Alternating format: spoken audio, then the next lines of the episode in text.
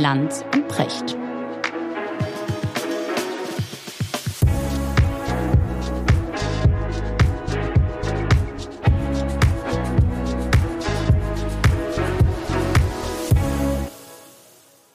Schönen guten Morgen, Richard. Ja, hallo Markus. Was machst du gerade? Woran arbeitest du? Ach, ich schreibe gerade an meiner Philosophiegeschichte weiter. Vierter Band. Lang und umfangreich und immer schwierigere Sachen. Über wen denkst du gerade nach? Ich denke gerade über einen ganz unglücklichen Menschen nach, Antonio Gramsci. Antonio Gramsci war ein italienischer Ja. Politiker und Journalist, 20er Jahre, der dann äh, für zehn Jahre ins Gefängnis geworfen wurde von Mussolini und dort tausende von Seiten vollgekritzelt hat. Und äh, dessen, dessen wichtigste Theorie darin besteht, subtil über Macht nachzudenken. Mhm. Von ihm stammt das, der Begriff Hegemonie. Ja, also wie, wie muss man herrschen, damit man tatsächlich mächtig ist? Und wovon hängt eigentlich Macht am Ende eigentlich ab? Oder Machtverfall oder Machtgewinnung? Das ist hochinteressant. Man muss überlegen, wenn man die Bedingungen sich vorstellt, unter denen Gramsci da in italienischen Gefängnissen gelebt hat. Und der einzige Grund, warum das irgendwann mal aus dem Gefängnis äh, geschmuggelt werden konnte, war, dass es keiner ernst genommen hat, weil die Wärter das nicht verstanden haben und gedacht hat er haben, der schreibt den ganzen Tag nur Quatsch. Ja, interessant. Ja. Das ist Spannend. eine, eine tolle, tragische Geschichte, meines Wissens nie verfilmt. Und Macht, Macht ist ja, wenn man mal anfängt, darüber nachzudenken, das ist ja wahnsinnig interessant. Ne? Ich meine, Macht ist ja am Ende auch, dass andere glauben, dass du mächtig bist. Ja, absolut. Also es gibt ja zwei Arten von Macht. Das ist einmal die Macht, die du innerhalb deiner eigenen Peer Group hast. Ja, Ja, also die Macht, die du hast, dadurch, dass du viele Unterstützer hast. Und die Macht, die du hast gegenüber deinem Gegner. Das sind ja zwei verschiedene Dinge. völlig verschiedene Dinge, ja. Ja, genau. Und ähm, das eine ist, du musst führend sein vor deinen eigenen Leuten, ja, und mächtig gegenüber den anderen. Und das hat er sehr schön analysiert. Mhm. Wir hatten gerade ähm, bei uns in der Sendung, war total interessant, Dimitri Glukowski. Äh, kennst du vielleicht Science-Fiction-Autor? Hat drei Millionen Bücher verkauft, allein von Metro 2033. Ist, ist eine, eine ganze Reihe. Und jetzt hat er ein neues Buch gemacht. Das kommt demnächst Geschichten aus der Heimat. Ein, ein russischer Schriftsteller, Moskau geboren, ein sehr interessanter junger Mann, der ist um ja, knapp 40. Und ähm, der war mal als Journalist relativ nah an Putin dran und hat, hat gesagt, die Macht dieses Menschen gründet sich ausschließlich auf der Macht des Fernsehens. Ausschließlich. Er sagt, dieser Mann ist klein und hat Haarausfall. Mhm. Und es gibt klare Regeln, du darfst ihn nie von hinten filmen, weil dann würdest du noch mehr Haarausfall sehen. Und die Kamera muss immer äh, auf einer bestimmten Position, auf einem bestimmten Niveau sein, bitte nicht zu hoch. Das ist denen, bei denen sie es ansagen können, bei russischen Kamerateams und so weiter, äh, wird das genauso angesagt. Und er sagt, er war völlig verwundert, als er auch unser Studio betreten hat, äh, dass da nicht Menschen mit Kalaschnikow stehen. Mhm. Weil Fernsehen für jemanden wie Putin ein so wichtiges Instrument der Macht ist, dass es mit allen Mitteln verteidigt wird. Und deswegen betrittst du ein, ein Moskauer Fernsehstudio nur, indem du irgendwie vorbeigehst an Menschen mit Kalaschnikow. Das, Mhm. das fand ich sehr interessant. Und er sagte, die Macht von Putin gründet sich ausschließlich auf diesem Medium. Und der hat das auch sehr früh erkannt, beschreibt das in einem interessanten Text, wo er sagt, der hat das ganz früh gemerkt, als er nämlich verstanden hat, dass er, der gerade eben noch der, der junge, äh, völlig unbekannte KGB-Offizier aus Petersburg war, praktisch über Nacht in diesem riesigen Reich mit elf Zeitzonen weltberühmt war, sozusagen, ja, Mhm. in Russland weltberühmt. Mhm. Und da hat der verstanden, welche Macht eigentlich Fernsehen hat. Das ist interessant. Hat er wahrscheinlich von Leuten wie Berlusconi oder so gelernt, ja. die das schon vorher exerziert haben. Genau, Ja. und, und Leute wie Trump wiederum haben das auch von Berlusconi sich abgeguckt. Ja, wobei das ne? Interessante ist, dass Trump ja seine Macht ja auch auf Twitter aufgebaut hat. Genau. Und twittert Putin? Soweit ich weiß nicht. Ich würde mal Nicht, schätzen, ne? dass Dimitri Peskov für ihn twittert. Ja. Wahrscheinlich. Das ist der Typ Okay. mit dieser, mit dieser teuren Uhr, die irgendwann mal Ja, für ja, ich weiß. die, die drei, vier Millionen Dollar Uhr. Ich wusste gar nicht, dass es so teure Uhren überhaupt gibt. Wusste ich auch nicht, aber der, der verdient, glaube ich, im Jahr 120.000 Dollar oder so und hat dann seine äh, sehr junge Freundin geheiratet und es kam die Hat Frage diese, auf. hast du schon mal erzählt, diese Genau. teure Uhr. Ja, genau. Und er sagt, es war ein Geschenk seiner sehr jungen Freundin. Die hat sie ihm zur Hochzeit, zur Hochzeit überreicht. Ja, Okay. Wahnsinn. Womit beschäftigst du dich denn gerade? Du, ich, ich ähm, äh, viel, viel Arbeit, viel Sendung und nebenbei aber etwas, worauf ich mich sehr freue. Ähm, bin ähm, jetzt am 15., glaube ich, Samstag, nächsten Samstag in der Leishalle hier in Hamburg, weil wir einen großen Multivisionsvortrag zeigen, Grönland, äh, Arktis und so. Und das ist so schön, weil ich äh, viel auch am Computer sitze gerade und dann sehe ich dieses Polarlicht und dann höre ich diese Huskies heulen und dann taucht man so weg in so eine völlig andere Welt und es ist so großartig, so in Gedanken auf Reisen zu gehen. Ich mag das so gerne und ich, ich habe gerade gemerkt, wie sehr mir äh, richtiges Wetter und Kälte und Sturm, wie sehr mir das fehlt. Äh, und ich, äh, ich, ich, ich finde das immer schön, für einen Moment so komplett abzutauchen. Das, das, das, das ist dann immer so irre. Du bist inmitten einer Großstadt irgendwo und dann geht das Licht aus und dann kommt so der, der Wind und dann hörst du ein Mhm. paar Grünländer sprechen und dann siehst du so ein paar Gesichter in Schwarz-Weiß und so. Und es dauert 30 Sekunden und dann bist du völlig eingetaucht in diese Welt. Das ist wunderbar. Da freue ich mich drauf. Das, das bereite ich äh, gerade vor, ja, weil wir jetzt so ein paar Termine äh, im Norden haben und immer wieder mal gefragt werden, ob wir das mal zeigen. Ja, Mhm. genau. Richard, ich äh, sozusagen auftauchen und rein in die, in die harte Realität. Ähm, ich habe heute Morgen mit Paul Ronsheimer telefoniert, den ich sehr schätze, weil er ja diesen ganzen Krieg schon seit 2014 sehr intensiv begleitet. Und, Und zwar so nah dran wie möglich. so ne? nah dran und ich habe ihn gefragt, wie es denn so geht und ähm, sagte, es war auch gerade sehr, sehr gefährlich, weil die Ukrainer in kleinen Gruppen irgendwie vordringen und er ärgert sich äh, über äh, russische Propaganda äh, und er ärgert sich im Moment aber noch mehr über ukrainische Propaganda.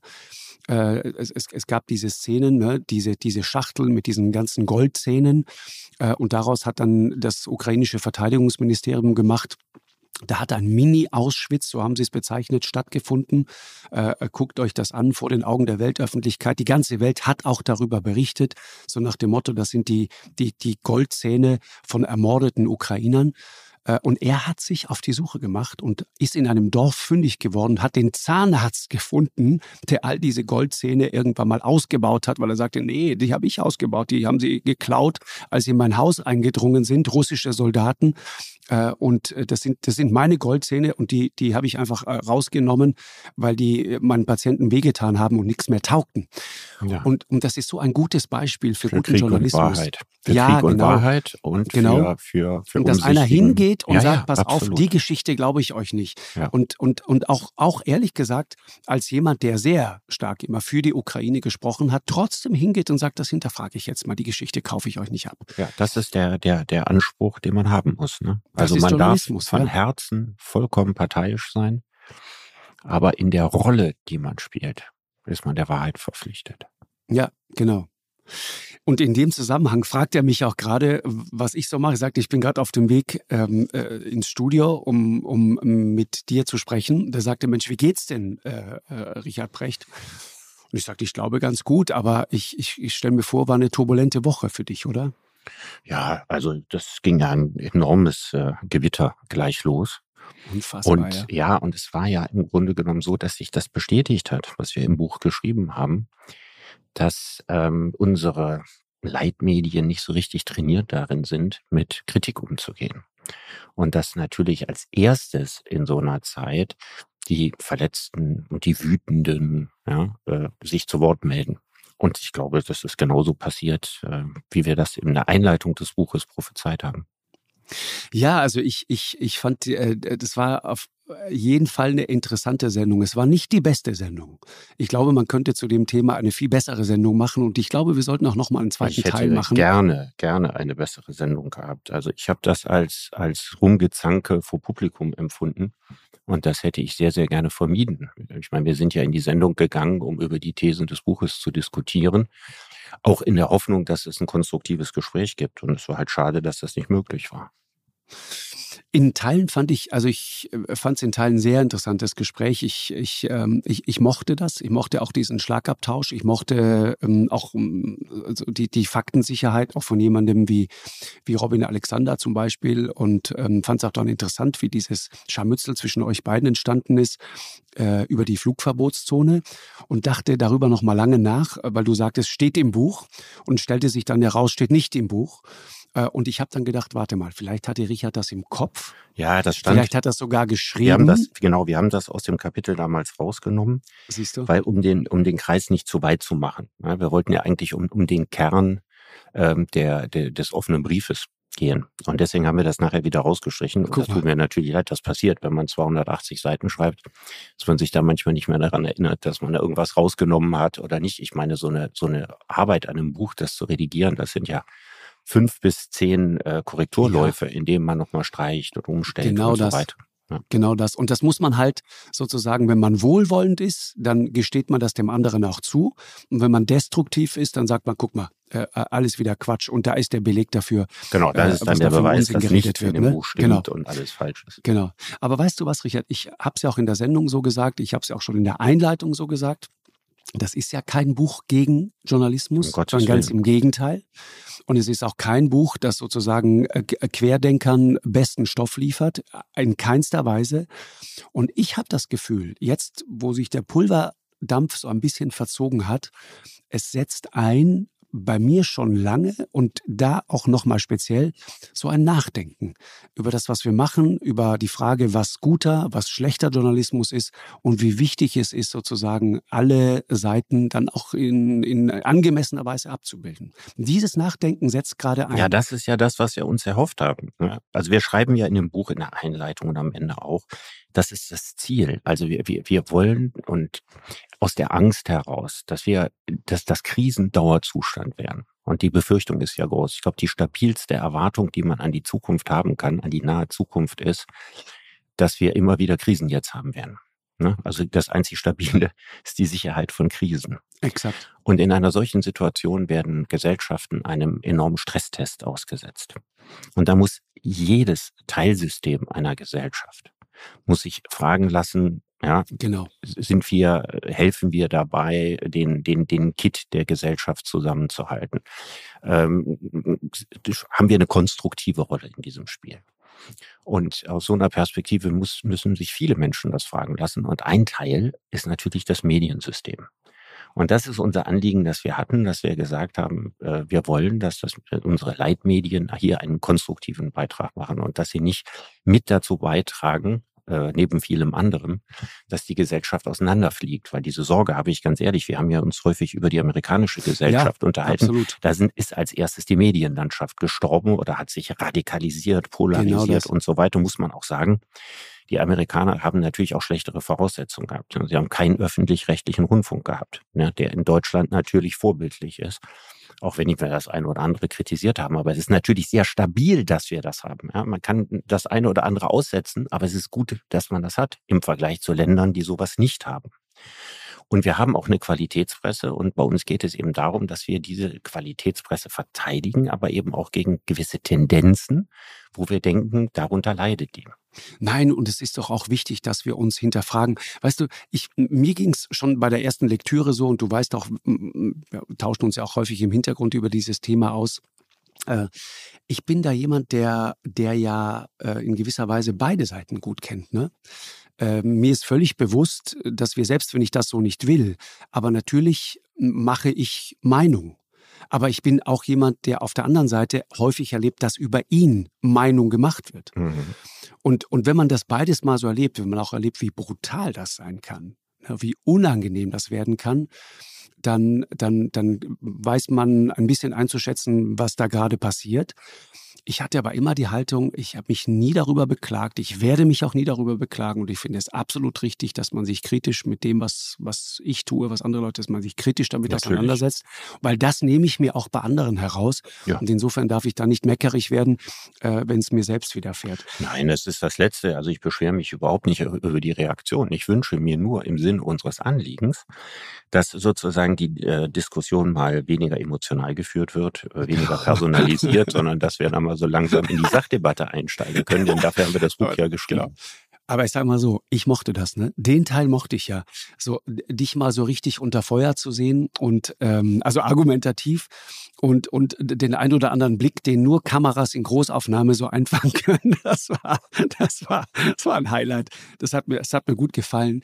Und ich habe, ich sag mal so, äh, selten vier so ausgeprägte Persönlichkeiten in einem Studio erlebt. In so einer hitzigen Atmosphäre. naja, hör mal, Markus. Um zu sagen, solche Egos. Über, ja. ja, aber überleg überleg doch mal, wie Talkshows früher aussahen. Ich weiß. Ja, also genau. und es das wird ja so. ganz häufig kritisiert, dass in unseren Talkshows ja, gewinnt derjenige, der am freundlichsten ist und am bestgekleidetsten und am charmantesten und so weiter. Und ganz anders als zum Beispiel in französischen Talkshows. Ja, da wird sich ja angeschrien in einem Ausmaß, wie wir uns das gar nicht vorstellen können. Und das war auch früher bei Christiansen so. Da wurde wild durcheinander gebrüllt. Und unsere Talkshows sind ja immer sittsamer geworden. Das hat natürlich auch Vorteile, aber dadurch ist natürlich auch nicht mehr so diese Dynamik drin.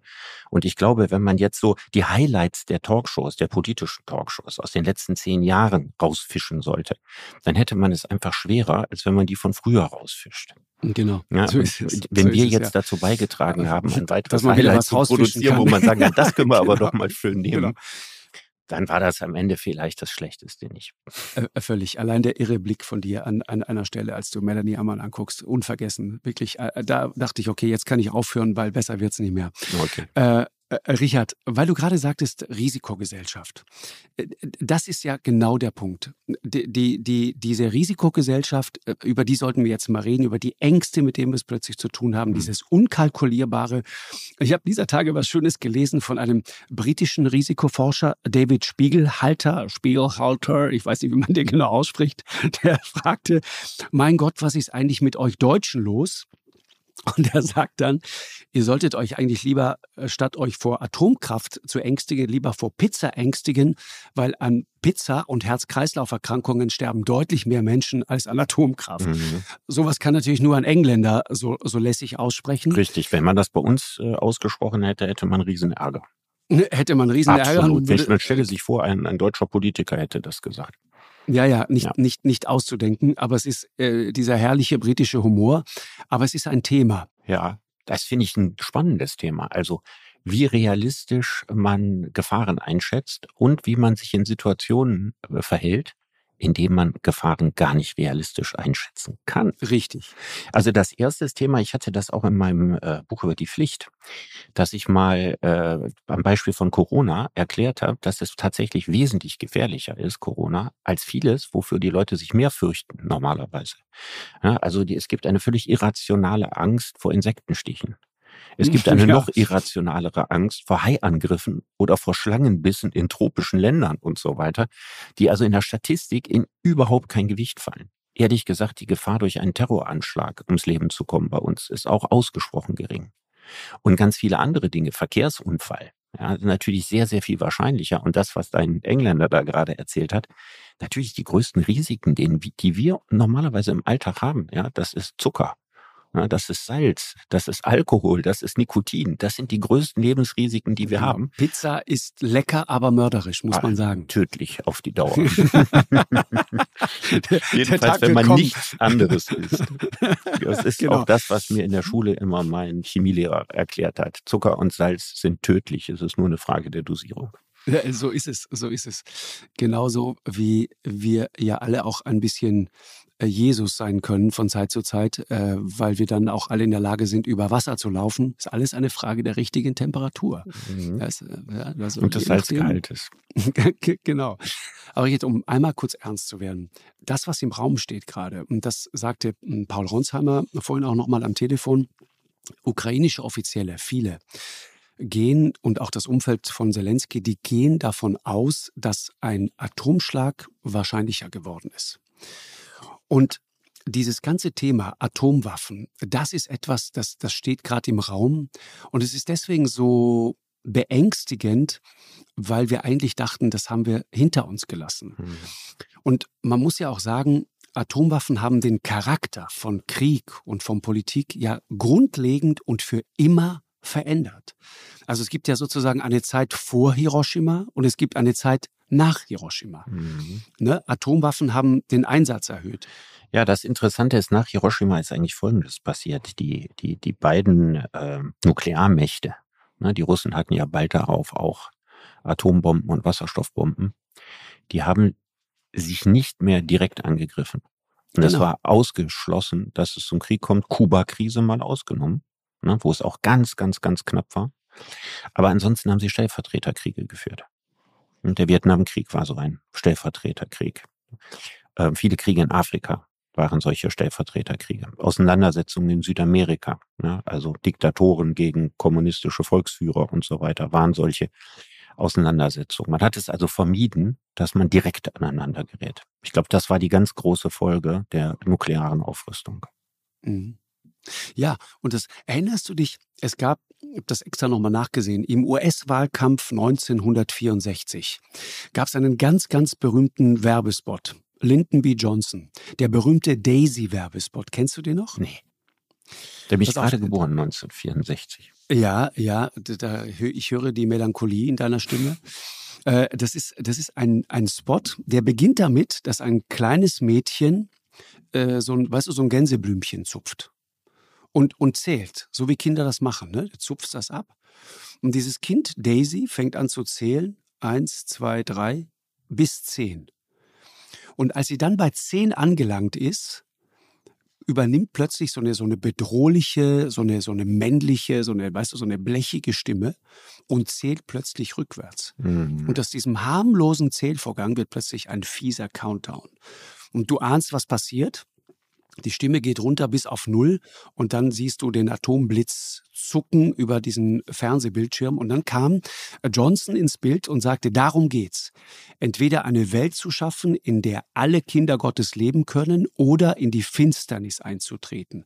Und dann weiter, wir müssen uns entweder lieben oder wir müssen sterben. Das fand ich total interessant. Das war, das, und das war quasi Wahlkampfspot? Das war Wahlkampfspot, ja. Zwei, zwei Jahre nach der Kuba-Krise. Und es ist total interessant. Ich meine, wir alle haben doch dieses Make Love Not War, ja, das mhm. liest, liest, du dann auf T-Shirts und so weiter. Und ich dachte immer, das ist so eine Parole, die sozusagen von der, von der äh, linken Seite kommt, ja. Mhm. Äh, Hippie und so. Tut es ja auch, aber selbst so ein hartgesottener Typ wie Johnson war offenbar auch dieser Meinung und hat das auch ganz klipp und klar verstanden. Und das war sozusagen interessant, weil danach äh, beginnt ja eine andere Phase in der Geschichte der Menschheit. Da, danach beginnt sozusagen der Nationalismus eher unwichtiger zu werden, weil uns klar ist, äh, es ist egal, hinter welchem Zaun du dich versteckst, hinter welchem Amerika du dich versteckst, hinter welchem Italien du dich versteckst. Wenn es dazu kommt, zu einer echten nuklearen Auseinandersetzung, dann, dann kannst du dich nicht mehr verstecken. Dann liegt alles in Schutt und Asche. Ja. Und auf eine gewisse perverse Weise hat diese Logik ja dazu geführt, dass wir dann in der Folge eigentlich eine lange, lange Zeit von sehr viel Frieden erlebt haben, zumindest in unserer Welt. Ja, in unserer Region. Ne? Also wie gesagt, das ist das Zeitalter der, der Stellvertreterkriege. Genau. Ja, aber es ist, äh, wir haben danach die lange stabile Friedenszeit in Europa gehabt. Genau. Ja, das stimmt. So, und das Beängstigende für mich, wenn man anfängt mal so darüber nachzudenken, ist, genau dieses Gefühl ist plötzlich wieder zurück. Ja, dieses ist Gefühl das, ist das wieder ist das da. Gruseligste und das muss man auch sagen, unwahrscheinlichste, was man sich hätte vorstellen können. Wenn wir jetzt die Welt einfach nur ein paar Jahre zurückdrehen, müssen sie ja nur ein Jahr zurückdrehen. Mhm, können genau. wir uns doch nicht vorstellen, dass wir jetzt in einer Welt leben, wo ein atomarer Schlag im Bereich des Denkbaren liegt. Wir müssen ihn ja nicht für wahrscheinlich halten. Es reicht doch schon völlig aus, ja, wenn er durchaus denkbar ist. Und wir wissen ja auch gar nicht, was dann in dem Fall passieren würde. Das ist ja klar. Also ich meine, der Westen hat auch äh, klar gemacht, es wird eine entsprechende Antwort geben, was auch immer das ist. das ist natürlich, also ich, äh, diese Angst, dass wir auf einem Pulverfass sitzen und dass wir keine Exit-Strategie finden. Ich frage mich immer damals bei der Kuba-Krise, die wurde dadurch beendet, dass Khrushchev den Befehl zum Beidrehen gegeben hat. Genau. Die Russen haben in der allerletzten Sekunde, als der Countdown schon fast angefangen hat, ja, das genau. ging ja damals darum, die Russen wollten auf Kuba Atomraketen stationieren. Gerichtet auf die ja, USA. Sie haben natürlich behauptet, sie wollen es nicht. Ja, aber ähm, sie haben dann ihre Schiffe losgeschickt, um die da zu stationieren, weil sie am Kuba verbündet waren, konnten sie das. Und die Kennedy-Administration hat gesagt, wenn äh, diese Schiffe nicht beidrehen, sondern wenn da die Raketen stationiert werden, gibt es den Dritten Weltkrieg. Und ähm, ich glaube, man hat da noch hinter den Kulissen so einen Deal gefunden. Ne? Ich glaube, ein Teil war, dass die Amerikaner ihre Atomraketen aus der Türkei abziehen sollten. Mhm. Ich glaube, das spielte im Hintergrund eine Rolle und nachdem es da quasi eine Zusage oder sowas gab, hat Khrushchev beigedreht. Weil das war quasi die Antwort darauf. Ja, also ihr habt Raketen an unserer Grenze, dann schicken wir euch Raketen an eure Grenze. Und das Spannende ist eben, dass es in allerletzter Sekunde geglückt ist, noch beizudrehen. Damals stand die Welt wirklich am Rand eines Atomkriegs. Ja, ne? ganz, ganz nah. Das kann man so sagen. Ja, mhm. und ich frage mich jetzt bei dem, was wir jetzt haben. Wir stehen vielleicht gerade noch nicht am Rand eines Atomkrieges, aber die Frage ist, wie kämen wir, ja, wenn das jetzt noch weitergeht, aus der Nummer raus? Also wer gibt den Befehl zum Beidrehen quasi, ja? Oder wie sähe der Deal aus, den man hinter den Kulissen machen könnte, um das zu verhindern? Das ist schon ausgesprochen mulmig. Ja, ist es. Wobei, wenn du nochmal einen Gedanken weiter vorne ansetzt, ne? wir, wenn man, wenn man sozusagen das, das Wort hört, wenn dann äh, Olaf Scholz, ich fand das damals ehrlich gesagt, das fand ich wirklich nicht gut, im, im Spiegel mal kurz Atomkrieg äh, zu raunen, ohne zu sagen, was das im Zweifel eigentlich wirklich bedeuten würde, das, das fand ich damals keine gute Botschaft. Ich verstehe, was er im Hinterkopf hatte. Ich, ich glaube, das war eine, der hatte einfach eine, die echte Sorge gehabt. Der hatte Angst, dass er der genau. Bundeskanzler ist, der Deutschland in einen Atomkrieg führt. Also ich glaube, dass er diese Angst immer noch hat. Genau, aber weißt du, was mein Punkt ist, Richard? Und das ist eigentlich ein interessanter Gedanke, finde ich. Wir, wir, denken immer, wir können sowas nicht abwenden und, und wir sind sowas einfach so, so, so ausgeliefert und, und können uns eigentlich nicht mehr bewegen. So ein bisschen wie, wie hier der berühmte Soziologe Ulrich Beck ne, in Risikogesellschaft das mhm. eigentlich so beschrieben hat, dass du eigentlich das Gefühl hast, du sitzt da so wie so ein Kaninchen in der Schlange und irgendwann macht's Kavum und, und dann liegt alles in Schutt und Asche und du kannst nichts dagegen tun und wir sind wahnsinnig hilflos. Aber das Interessante ist doch, es sind genau zweimal diese Waffen zum Einsatz gekommen.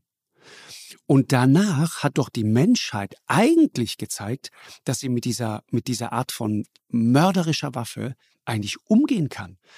Also alle Supermächte, Amerikaner, Russen, Europäer, Chinesen, die haben doch die Art und Weise, wie Politik Israelis, gemacht wird, Inder, Israelis, genau, genau, ja. wie Krieg geführt wird, äh, verändert. Also es, es wurde nicht mehr versucht, gewaltsam Grenzen zu verändern. Es wurde nicht mehr einfach der Nachbar überfallen. Es wurde deutlich weniger Blut vergossen, zumindest in, in den Ländern, da über muss die man sagen, sprechen. Muss, ja, genau, ne? in Europa nicht. Genau, ne? in also, Europa, also, ja, ja, und auch in, in den USA. Also ja. ich will sagen, wir haben doch gezeigt, dass wir eigentlich damit umgehen können. Und jetzt sind wir plötzlich wieder an so einem Punkt, wo man Wie das Gefühl ein finsterer Albtraum zurückgeboomt ja. in die 60er Jahre. Ja, also mit einem Schlag, ja, beam me up, Scotty. Jetzt fängt wieder einer an, so mit dem Feuer zu spielen. Genau das.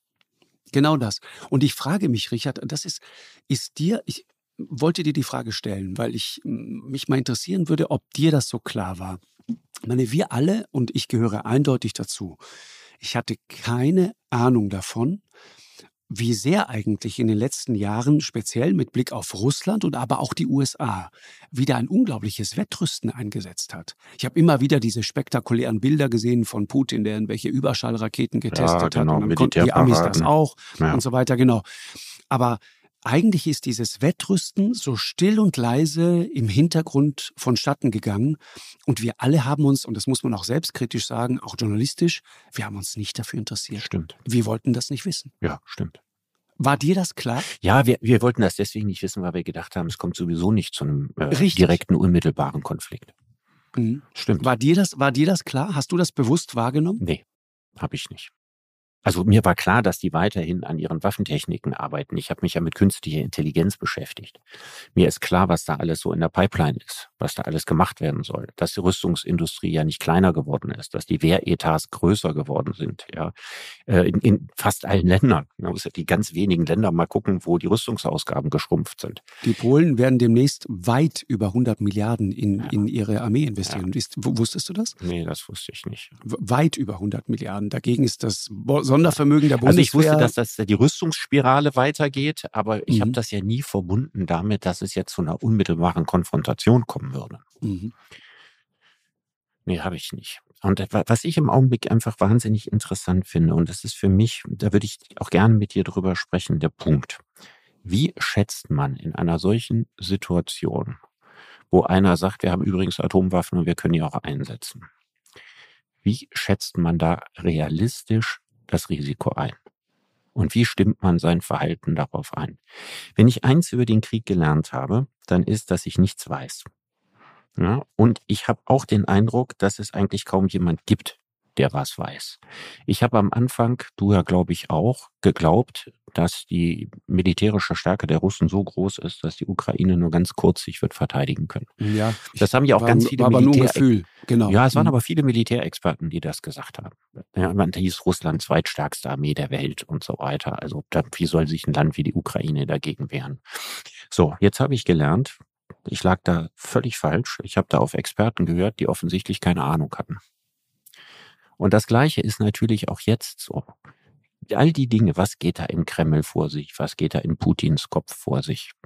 Wird die Ukraine äh, konventionell jetzt immer weiter vorstoßen und tatsächlich die Gebiete zurückerobern? Wird sie das nicht? Dinge, die wir überhaupt nicht wissen, überhaupt nicht einschätzen können. Was gibt's eigentlich noch für Waffen, außer taktische Atomwaffen? Was ist denn genau. mit Chemiewaffen? Was mit Biowaffen? Was ist mit Laserwaffen? Ich kenne mich mit Waffen nicht aus. Ja, ich bin nicht Anton Hofreiter, der sich jetzt im letzten halben Jahr intensiv damit beschäftigt hat.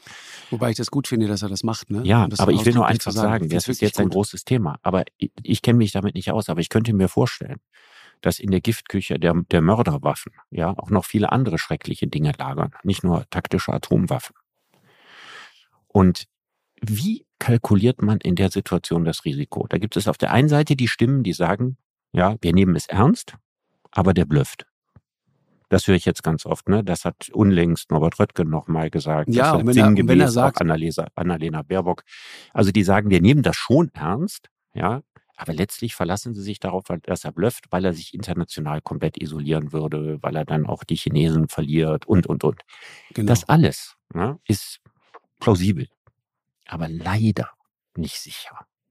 Und da muss ich an dieses kluge Buch von äh, Nassim Taleb denken, Der schwarze der, Schwan. Der schwarze Schwan, ja. Der mhm. Einsatz von Atomwaffen wäre nach Taleb übrigens kein schwarzer Schwan. Also schwarzer Schwan, ich will das mal erklären, weil wir haben uns doch schon mal so schön über Schwäne unterhalten und uns mit der Frage beschäftigt, ob man Schwäne ob man essen, die kann. essen kann. Ne? Genau. genau. Dann habe ich natürlich nachgeguckt, und festgestellt, genau, also Schwäne schmecken nach Tran, ja, und äh, Schwäne gründeln tief, ja, und ja. da ist alles voller Salmonellen. Gründeln heißt Die nehmen was? die in sich auf. Ja, also die gehen mit dem Hals so tief runter und fressen so vom, vom Modderboden. Okay, gut, die ja, haben ja auch. Und da ist halt nicht besonders gesund, was da alles so ist. Und da ist die Salmonellengefahr hoch. Es gibt okay. wohl Restaurants in Norddeutschland, die Schwan anbieten. Ja, nicht viele. Aber Schwäne hat man nur aus Prestige gegessen und nie, weil sie gut schmecken. Und ungesund sollen sie auch sein. So. Der schwarze Schwan ist jetzt folgende Geschichte. Das muss man erzählen, weil das ist spannend. Ja. Der, der Römer Juvenal, ja, ein römischer äh, Dichter, ja, der hat äh, was Frauenfeindliches gesagt. Der hat nämlich gesagt, eine treue Ehefrau ist so selten wie ein schwarzer Schwan. Und schwarze Schwäne waren zum damaligen Zeitpunkt nicht bekannt. Also nach dem Motto, die gibt's nicht. Alle Ehefrauen sind untreu. Die Frage wäre nur, mit wem sind sie untreu? Ne? Die Frage hat er natürlich nicht gestellt. Die hat er nicht ge gestellt. Er hat auch ja, keinen empirischen Beleg untreu. für seine Theorie gebracht und so genau. weiter. Wir wollen auch diese Theorie nicht größer machen, als sie ist und wollen auch nicht genau. behaupten, dass sie stimmt. Genau.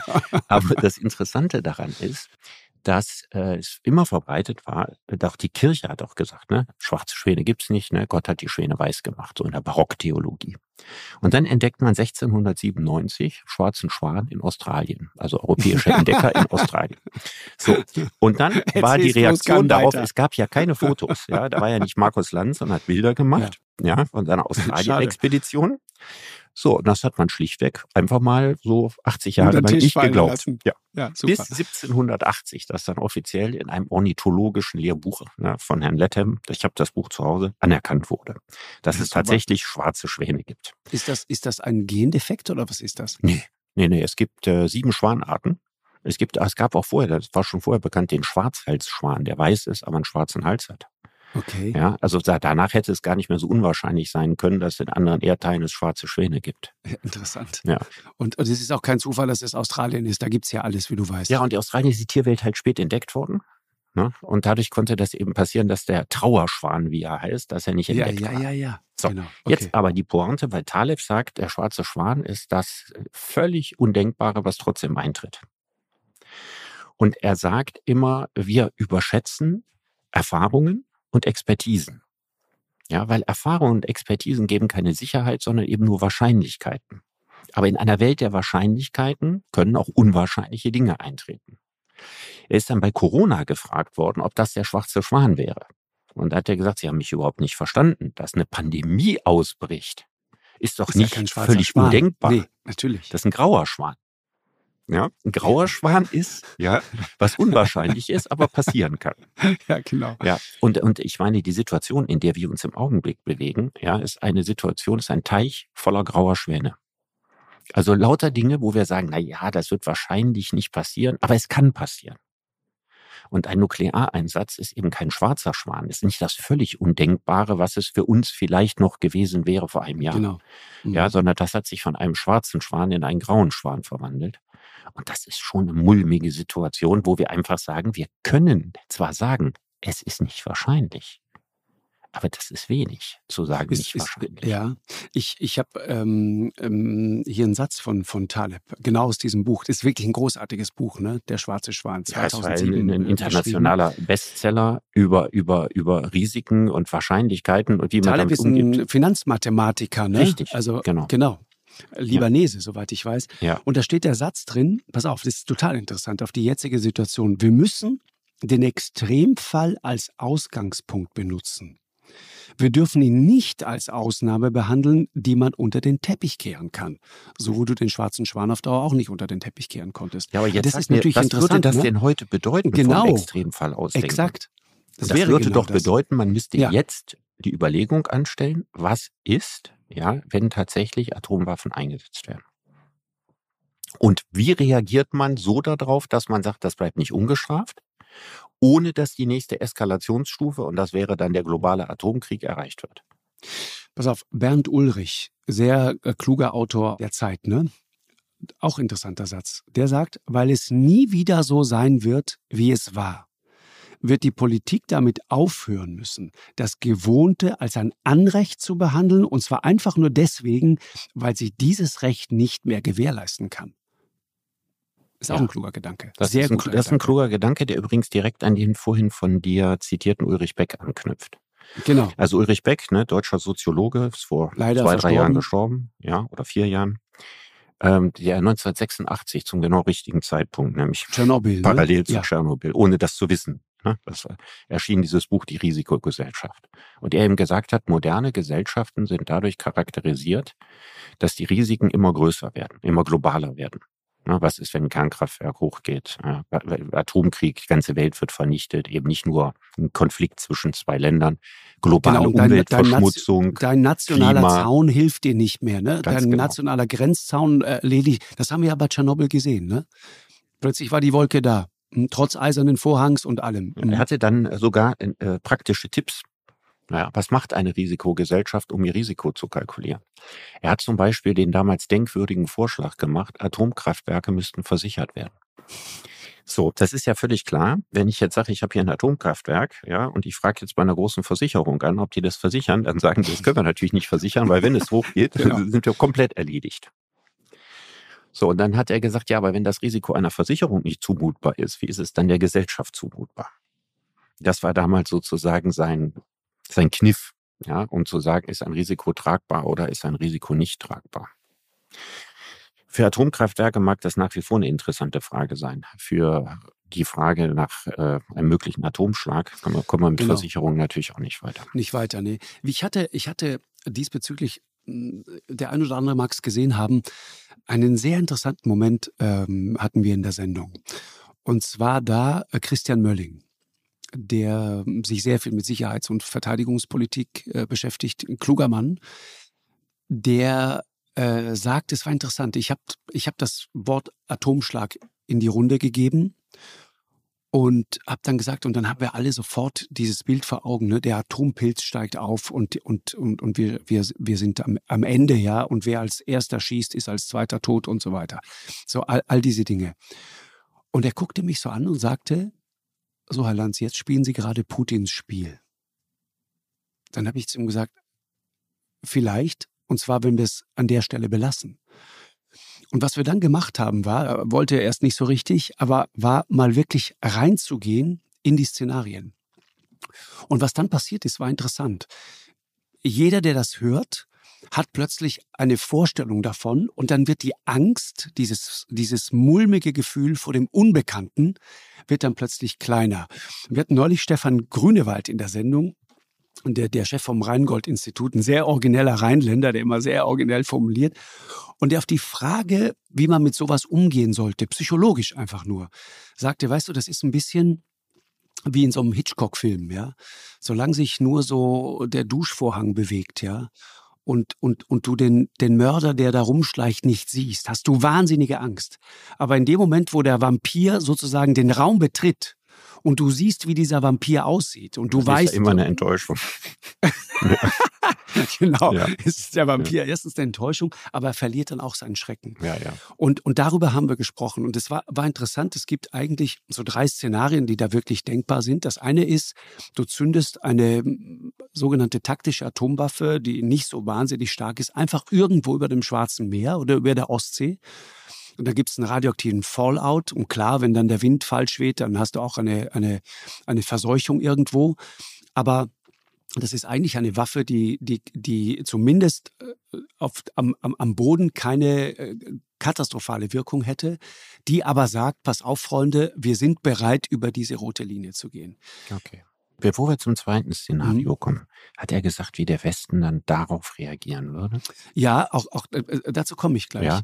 Das, das zweite Szenario wäre eine taktische Atomwaffe, deutlich stärker, die du irgendwo über ukrainischem Territorium zündest. Mhm. Die dann äh, Hiroshima mal 10, 15, ja, das ist der Faktor.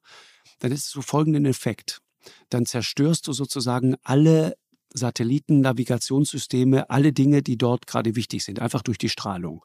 Was in diesem Krieg eine sehr wichtige Rolle spielt. Mhm. Aufklärungsarbeit. Mhm. Ne? Die Amerikaner äh, sagen den Ukrainern sehr, sehr genau, wo die Stellungen der Russen sind. Ja, und du tötest mehrere Millionen Menschen. Ne? So dünn Na, ist das die tust du mit der Waffe nicht. Ukraine. Das tust du mit der Waffe nicht. Weil diese Strahlung keine Menschen tötet? Nee, weil, weil diese Waffe nicht diese Stärke hat und weil du sie in der Luft zündest, sehr weit Ach oben. So. Okay. Es gäbe einen radioaktiven Fallout und in der Folge würden natürlich Menschen, weil die an Krebs erkranken und so weiter, ja. aber unmittelbar tust du das nicht.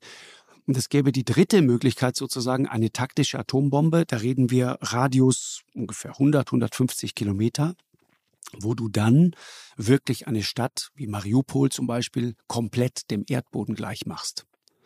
Und ich habe das Herrn Mölling so dargelegt und Herr Mölling guckte mich so an, es war sehr interessant und sagte, und dann?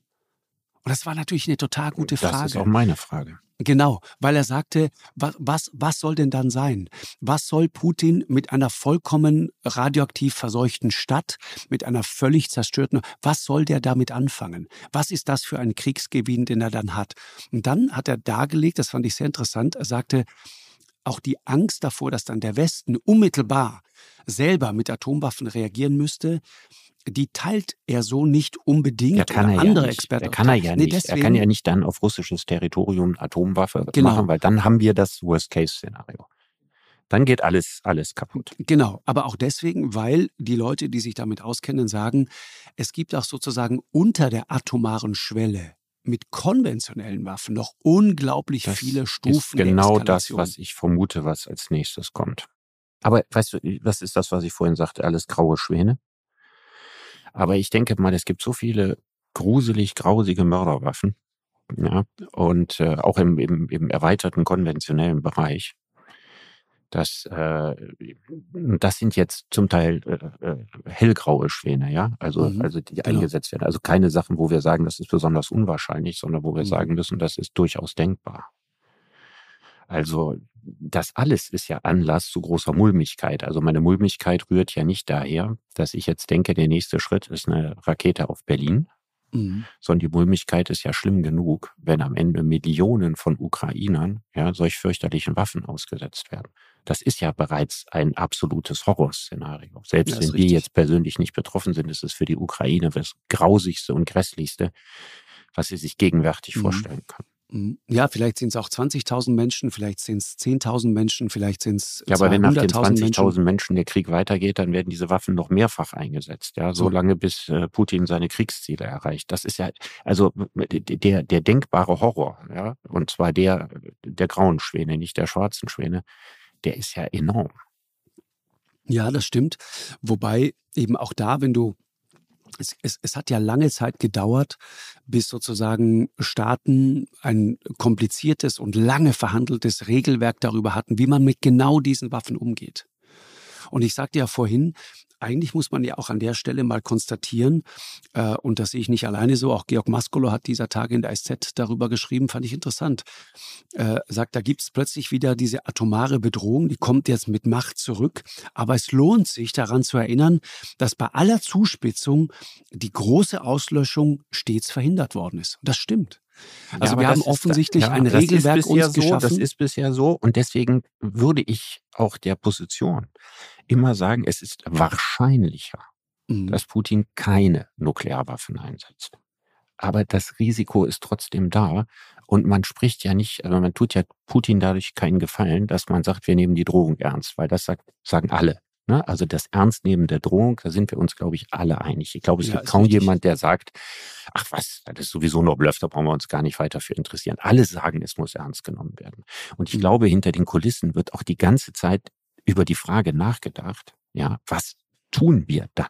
Mhm, genau, und ich richtig. weiß auch nicht, ob man da schon irgendeine wirkliche Idee hat, was man oder einen, fertigen Plan, was man dann tut. Dass man sagt, wenn er das macht, machen wir das, und wenn er das macht, machen wir das. Also prekär ja, ist das schon. Was ich ja, wenn du, wenn du, wenn du mal von der militärischen äh, Nutzung von Atomkraft, ja, von diesen schrecklichen Waffen weggehst, der zivile Einsatz von Atomkraft. Also die, auch die Debatte um Atomkraftwerke mhm. ist ja auch wieder zurück. Ne? Ist total ja. interessant. Auch was, äh, womit äh, ich, man nicht gerechnet hätte, noch vor einem genau, Jahr nicht. Es gibt, es gibt, es fand ich, also 78 Prozent der, der Deutschen ne, haben sich in, in einer Umfrage dafür ausgesprochen, die drei noch laufenden deutschen AKW bis zum Sommer 2023 weiter zu betreiben. Das konnte ich mir irgendwie vorstellen. Ich konnte mir auch vorstellen, dass knapp 70 Prozent sagen, mindestens für weitere fünf Jahre. Nur 27 Prozent nach dieser Umfrage äh, haben das klar abgelehnt. Aber was ich wirklich interessant finde, ist folgende Zahl, Richard. 41 Prozent der Deutschen, das ist jetzt nicht wenig, befürworten sogar den Neubau von Kernkraftwerken. Mhm. Wie findest du das? Also ich, ja, die, die Zahl kann ich nur einschätzen, wenn ich mal wüsste, ob es Zahlen gibt, als Angela Merkel den Atomausstieg verkündet hat. Ja. Mhm. War, wie waren damals die Umfragewerte dafür und dagegen? Also ich gut, weiß gar nicht, ob, ob ne? Da war Fukushima. Ja. Gut, wenn wir Fukushima jetzt sozusagen mal so die, die, die unmittelbare Zeit weglassen. Ja, und mal sagen, so wie, wie, wie war die Lage vor Fukushima oder wie war die äh, äh, ein halbes Jahr später? Ich glaube, dass der Ausstieg aus der Atomenergie immer nur schwach mehrheitsfähig war. Ich glaube, dass es immer relativ viele, so, ja. relativ mhm. viele gab, die gesagt haben, äh, im, im, Zeitalter des Klimawandels ist der Kohleausstieg im Zweifelsfall wichtiger als der Atomausstieg und aus Pipen können wir nicht raus. Ich glaube, das haben viele so gesehen. Deswegen finde ich jetzt diese 40 Prozent nicht so ganz überraschend. Ich glaube, die gab, die gibt's schon lange. Also ich, du weißt, ne, dass die, die Debatte auch um Atom äh, und, und ähm, auch äh, Atomschlag und so weiter, die gibt es so fast nur in Deutschland. Die gibt es nicht in Frankreich, die gibt es nicht in England, die gibt es auch nicht in den USA, die gibt es vor allen Dingen bei uns. Und deswegen sind wir da auch ein, ein Ziel von russischer Propaganda immer wieder, wenn es darum geht, sozusagen an dem Punkt uns zu verunsichern und, und zu ängstigen und so weiter. Aber diese zivile Nutzung, das, das fand ich wirklich interessant. Wir sind gestoßen in der Recherche auf Anna Veronika Wendland. Kennst du die? Historikerin, war lange, lange Zeit eine AKW-Gegnerin, war viel zu Forschungszwecken an AKW auch in der Ukraine unterwegs und so weiter und hat dann wegen des Klimawandels äh, ihre Meinung wirklich geändert, setzt sich mittlerweile für längere äh, Laufzeiten ein. Äh, und wenn man dann mal den Blick weitet in andere Länder, dann siehst du dort ähnliche Entwicklungen. Ne? Frankreich und Schweden erreichen ja eigentlich mit, mit, mit einer Kombination aus Kernenergie und erneuerbarer Energie eigentlich schon heute die Klimaziele, die wir äh, erst irgendwann erreichen. Mhm. Ähm, ne, also die, die, die Finnen bauen neue ähm, AKW und so weiter. Also das ist, da tut sich gerade was. Finnische Grüne sprechen sich für Atomkraft aus. Ich kenne schwedische Grüne, die sich für Atomkraft aussprechen äh, und so weiter. Das ist wirklich sehr, sehr spannend, was da gerade passiert. Das ist ja auch eine schwierige Situation. Also wenn du dir jetzt so einen DIN A4-Zettel dahin legst und dann trägst du auf der einen Seite ein, was spricht für Atomkraft in den nächsten Jahren und was spricht dagegen. Dann findest du ja auf beiden Seiten Argumente. Und du hast so Argumente, die ganz schwer miteinander abzuwägen sind. Also du hast das, das Argument, dass Atomkraft natürlich sauberer ist als Kohleenergie unter Klimagesichtspunkten. Da müssen wir gar nicht drüber nachdenken. Das ist natürlich ein Argument. Das zweite Argument ist, jetzt haben wir die, die große Krise. Ja, da sind wir dringend darauf angewiesen. Ansonsten kommen wir in diesem Winter vielleicht in Teufelsküche. Das wäre ja ein zweites Argument, zumindest für eine gewisse Zeit, das weiterlaufen zu lassen. Äh, auf der anderen Seite hast du das natürlich nach wie vor ungeklärte Problem mit dem Atommüll. Mhm, genau. Der also noch über eine Million Jahre radioaktiv strahlt und wir immer noch keine richtig gute Idee haben, wie wir den mal lagern und den wir künftigen Generationen dann vor die Füße werfen. Und wir haben in einer Zeit, äh, wo der militärische Konflikt da ist und äh, wo wir immer damit rechnen müssen, dass äh, fürchterliche äh, Taten aus Russland passieren können, mit Atomkraftwerken auch noch großartige Ziele. So, und wie will man, haben wir wieder genau dasselbe, wie, wie kann man sozusagen die Vorteile der Kernenergie und die Risiken der Kernenergie überhaupt vergleichen? Ich habe so das Gefühl, das ist so kompliziert, das ist ja keine Waagschale, wo man auf der einen Seite Gewichte drauf tut und auf der anderen Seite und dann hat man ein klares Urteil. Genau. Sondern hier werden Dinge miteinander verglichen, ja, die alle mit Unsicherheiten und Unklarheiten belastet sind. Also die Vorteile der Kernenergie, die sind ganz einfach und klar. Aber auf der anderen Seite sozusagen die Risiken der Kernenergie, die sind in der Atommüllfrage klar, aber die sind zum Beispiel in der Kriegszielfrage völlig unklar. Und das macht so eine Abwägung unglaublich schwierig. Ich weiß nicht, wie es dir geht. Hast du das in deinem Kopf leicht, da eine Abwägung vorzunehmen? Äh, ja, äh, kann ich dir sagen. Ich, ich habe dieser Tage was total Interessantes gelesen. Atomkraft hat ungefähr dieselbe CO2-Bilanz wie Windkraft. Ja? Und da habe ich immer gedacht, ja, dann doch Windkraft. Und dann habe ich noch eine zweite Sache gelesen, äh, nämlich, dass äh, Atomkraft ist ja sehr, sehr teuer. Und ausgerechnet die Amerikaner, die nie im Verdacht standen, speziell unter Trump sehr auf die Erneuerbaren zu setzen, mit Ausnahme Kalifornien und so weiter. Ähm, und ich hatte immer das Gefühl, die setzen voll auch auf diese Risikotechnologie. Die schalten ja. sechs Atomkraftwerke ab in diesem Jahr. Und weißt du warum? Jetzt kommt der Clou. Weil Solar und Wind billiger ist. Ja, okay. Und, und deswegen ist das der Aber deswegen, soll, ist deswegen ist ja der Gedanke nicht, wir reden ja nicht ernsthaft darüber, neue Atomkraftwerke zu bauen. Das ist ja auch im Augenblick nicht tatsächlich das Verhandlungsthema. Du, welt, weltweit werden viele Ich weiß, aber in Deutschland ist das, in Deutschland mag es 40 Prozent Zustimmung äh, geben, aber die werden nicht gebaut. Sondern jetzt reden wir ja darüber, ob wir, ob wir zwei oder drei Atomkraftwerke zwei, drei Jahre länger laufen lassen. Also das ist ja das, worüber wir im Augenblick nachdenken. Also wir denken ja nicht darüber nach, den Ausstieg aus der Atomenergie rückgängig zu machen, sondern wir denken darüber nach, ihn ein klein bisschen langsamer zu machen. Genau. Das, das, das ist, ist ja Punkt. die eigentliche Debatte. Ja. Es ist verrückt. Die Amerikaner äh, gehen weg von der Atomkraft. Die Franzosen setzen unglaublich auf Atomkraft. Da ist keine Logik reinzukriegen. Ja, sind, das ist ein hochdefizitärer äh, Bereich. Ne? Also die Atomkraftwerke der Franzosen sind unglaublich defizitär. Atomstrom ist wahnsinnig teuer. Und dazu kommt das Thema, dass du natürlich, äh, du musst die kühlen. Und je heißer die Sommer werden und je niedriger die Pegelstände in den Flüssen werden, desto größere Probleme hast du diese, diese Kraftwerke zu kühlen. Richard, nochmal, äh, Ulrich Beck, ich habe mich in Vorbereitung auf unser Gespräch heute ein bisschen mit Ulrich Beck nochmal beschäftigt, ne? der, mhm. der berühmte Münchner Soziologe zum Schluss, Risikogesellschaft. Das war ja damals ein London weltweiter... School of Economics. Mhm. Ja, ja so. Richtig. Genau, und ein, ein weltweiter äh, Bestseller. Ähm, weil er damals natürlich äh, im, sozusagen mit Blick auf Tschernobyl äh, wirklich einen absoluten Kern getroffen hat. Und der sagt etwas sehr Interessantes. Der unterscheidet in diesem Buch zwischen Gefahr und Risiko. Mhm.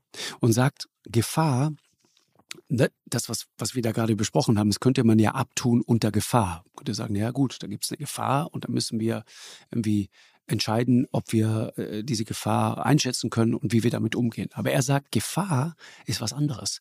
Gefahr ist eine Naturkatastrophe. Gefahr ist, wenn es plötzlich unvorstellbar regnet äh, oder bei uns in den Bergen so viel Schnee vom Himmel fällt, dass plötzlich die Lawine kommt. Damit musst du immer rechnen. Das ist Gefahr. Da kannst du auch nichts dagegen tun. Aber Risiko, und das ist das eigentliche Thema hier beim Thema Kernkraft und auch anderen Dingen, auch bei der Frage, wie gehen wir in der Ukraine weiter vor, Risiko ist etwas, in das wir selber aktiv eingreifen und sagen, was davon sind wir bereit zu Richtig. übernehmen, was ja. davon sind wir bereit zu genau, Das Risiko müssen wir, müssen wir anders kalkulieren. Also man kann ja sagen, über die größte Zeit der, Men Teil der Menschheitsgeschichte war das Leben viel gefährlicher, als es heute in Deutschland ist. So. Sehr, sehr viel gefährlicher. Es war noch in der Generation, in unserer Generation gefährlicher als in der Generation unserer Kinder.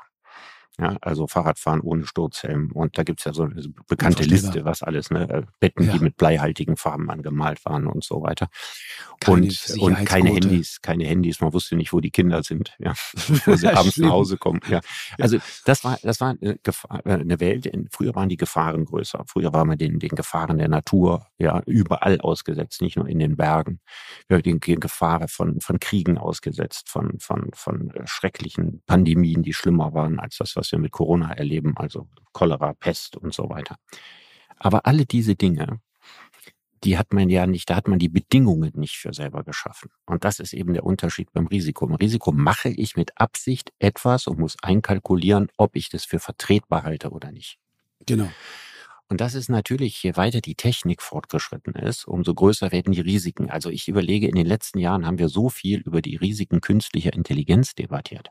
Mhm. Ja, also von Menschen, die Angst hatten, dass äh, Roboter sich irgendwann gegen die Menschheit richten. So ist sozusagen also der größte Apokalypse. Ja, das wäre eher der schwarze Schwan. Bis hin zu den das Sachen. Das ist eher Schwarzenegger ist das ja. Aber, aber bis hin zu, am Ende zum, ja, bis Ende zum der Schwarzenegger Schwan. Der ja. Schwarzenegger Schwan. Ja, bis genau. hin, bis hin zu, zu den realistischeren Szenario, zum Beispiel eines ultimativen Börsencrashs ausgelöst durch künstliche Intelligenz oder Systeme, die nicht, die nicht mehr kontrollierbar sind. Ich weil sie böse sind, sondern weil man sie nicht mehr versteht oder nicht mehr eindämmen kann. Mhm. Also das, ich glaube, das eindrucksvollste Beispiel dafür hat Elon Musk mal erfunden. Er hat sich, äh, er hat sich überlegt, was ist, wenn eine künstliche Intelligenz darauf programmiert wird, Erdbeerfelder anzulegen. Also ganz, ganz realistische Sache. Ja? ja?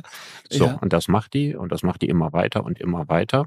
Und die ist also quasi nur mit diesem Programm alles in Erdbeerfelder zu äh, verwandeln, ist die ausgestattet. Und die gerät jetzt insofern außer Kontrolle, als dass man da nichts mehr gegen tun kann ja, dann würde diese, diese Roboter, die würden nicht rasten noch ruhen, bis die ganze Welt in ein einziges Erdbeerfeld verwandelt ist. Strawberry Fields Forever. Ja. Ja, und das sind so diese, diese Szenarien. Es gibt ein anderes, anderes Beispiel, äh, was äh, Nick Bostrom bringt. Da geht es eben um, um Büroklammern ja, bis alles auf der Welt zu Büroklammern verarbeitet ist. Also diese Szenarien. Und das sind, das sind eher so, so äh, dunkelgraue Schwäne. Ja, also Allerdings. eher so Sachen, wo man sagen kann, das ist jetzt nicht naheliegend, aber es ist nicht komplett naja, ausgeschlossen. Nach Taleb, genau, nach ja. Taleb muss man das annehmen. Also wir das ist was, sozusagen was, darauf vorbereitet genau, sein. Genau, richtig. Genau. So, also, und das sind ja alles Sachen, die in der, in der hochtechnisierten Gesellschaft sind oder die Gefahr des Missbrauchs. Ja, wer kann mit Gesichtserkennungssoftware oder wenn all die Daten in die Hände von irgendwelchen James Bond Verbrechern geraten oder in verbrecherischen Regimen zur Verfügung stehen. Was kann da nicht alles ausgelöst werden in der Welt? Das sind ja, wie gesagt, nicht mal schwarze Schwäne, sondern Dinge, die man einkalkulieren muss, die man in dem Moment, wo man diese Technik macht und anwendet, schon überlegen muss, wie schützt man sich davor. Mhm. Und es ist klar, je weiter die technische Entwicklung geht, umso extremer wird die Risikogesellschaft. Richtig. Das ist interessant, ne? Weißt du, zum Schluss ein tröstlicher Gedanke. Das sagt Beck irgendwo in einem, in einem Interview. Vielleicht total interessant. Risiko. Die Frage sozusagen, welches Risiko du bereit bist zu gehen und auch was du als riskant empfindest oder auch als Gefahr empfindest, ist natürlich auch eine kulturelle Sache. Ja. Und er, er, er, er, bringt, ne? er bringt das Beispiel eines, eines armen Afrikaners, der von morgens bis abends damit beschäftigt ist, irgendwie äh, Essen aufzutreiben für seine Familie. Sagt, der, der lacht über diese Art von Angst, die wir uns häufig machen lassen. Wer, weil, weil wer ist aus der Kernenergie ausgestiegen nach Fukushima? Die Deutschen nicht die Japaner. Ja, ja, die sind ja, was ja viel final liegender genau. gewesen mhm. wäre. Mhm. Ja, aber, ja. aber die, die, die Kernenergie hat einen so positiven Status in Japan, dass nicht mal diese enorme Katastrophe daran etwas geändert hat. Also kulturellen Prägungen spielen eine große Rolle. Und die zweite große Rolle, wie du gerade sagst, die Lebensumstände. Wenn ich nicht weiß, was ich morgen zu essen habe, ja, ist Atomkrieg nicht das, was mir schlaflose Nächte macht. So, das ist der Punkt. Und ein letzter Gedanke noch dazu, habe ich mich neulich mit jemandem darüber unterhalten aus, aus dem politischen Journalismus, will jetzt keine Namen nennen, aber der sagt etwas total Interessantes äh, zur Frage, es gibt ja diesen, diesen, diesen Mythos, ja, äh, Angela Merkel äh, ist so überhastet äh, aus, dem, aus der Atomkraft ausgestiegen, weil sie eigentlich Angst hatte davor, eine Wahl in, in Baden-Württemberg zu verlieren. Ja, Stefan Mappus ist das Stichwort. Das hat dann trotzdem vorstellen hat dann trotzdem die Wahl verloren. Naja, das, da gab es schon einen, äh, ich sag mal so, das war zeitlich so nah dran, äh, man könnte den Verdacht haben. Und wenn ich gerade mitkriege, was alles gemacht und vor allen Dingen nicht gemacht wird oder zur heiligen Kuh erklärt wird, äh, mit Blick auf diese Niedersachsenwahl, das ist atemberaubend. Das hält man nicht für möglich, ich, ich wie wichtig diese Niedersachsen... Also da, ja, da lähmt so. sich die Politik ja, in einem so. dramatischen Ausmaß. Genau, das ist aber so. Aber pass auf, jetzt kommt mein Argument der sagte Folgendes. Der sagte, nee, äh, Merkel war sich darüber im Klaren, dass das der Vorwurf ist. Und vielleicht war da auch ein bisschen was dran. Ja, man, sie wusste um die Angst der Deutschen vor, vor Atomenergie und so weiter. Aber sie sagte etwas anderes. Und das finde ich ein extrem gutes, stichhaltiges Argument. Sie sagte, für mich war klar, in dem Moment, wenn eine so zivilisierte Nation, also technologisch weit entwickelte Nation wie die Japaner, die diese hohe Ingenieurskunst haben, die so viel davon verstehen, von Technik wie vielleicht niemand anderer auf der Welt, weil sie Technik wirklich durchdringen und Technik im Alltag eine so große Rolle spielt. Wenn nicht mal die in der Lage sind, diese ähm, Atomenergie zu beherrschen, diese Art von Energie zu beherrschen, dann sollten wir nicht so überheblich sein zu glauben, dass wir es auch können. Das fand ich ein gutes Argument. Da ist eine Menge dran. Da ist äh, eine große Menge dran. Vielleicht hilft ja doch der Beck-Vorschlag mit den Versicherungen. Dass wir sagen, wir lassen, wir machen einen Kompromiss, ja, wir verlängern die Laufzeit jetzt von zwei Atomkraftwerken unter der Bedingung, dass wir einen Versicherer dafür finden. Okay. Und dann hätten wir okay. den richtigen Kompromiss geschaffen. Ja, so ist es. Also, Richard, das war äh, sehr inspirierend. Danke dir sehr. Ja, ich danke dir, Markus. Gutes Schreiben weiterhin. Ja, ich werde weiterhin über Macht und Ohnmacht nachdenken. Also, bis nächste Woche. Ja, tschüss, Markus. Und ciao, ciao, ciao. Äh, viel Spaß bei in der Danke, äh, danke, ja. danke. Bis dann. Ciao. Eine Produktion von M hoch 2 und Podstars bei OMR im Auftrag des ZDF.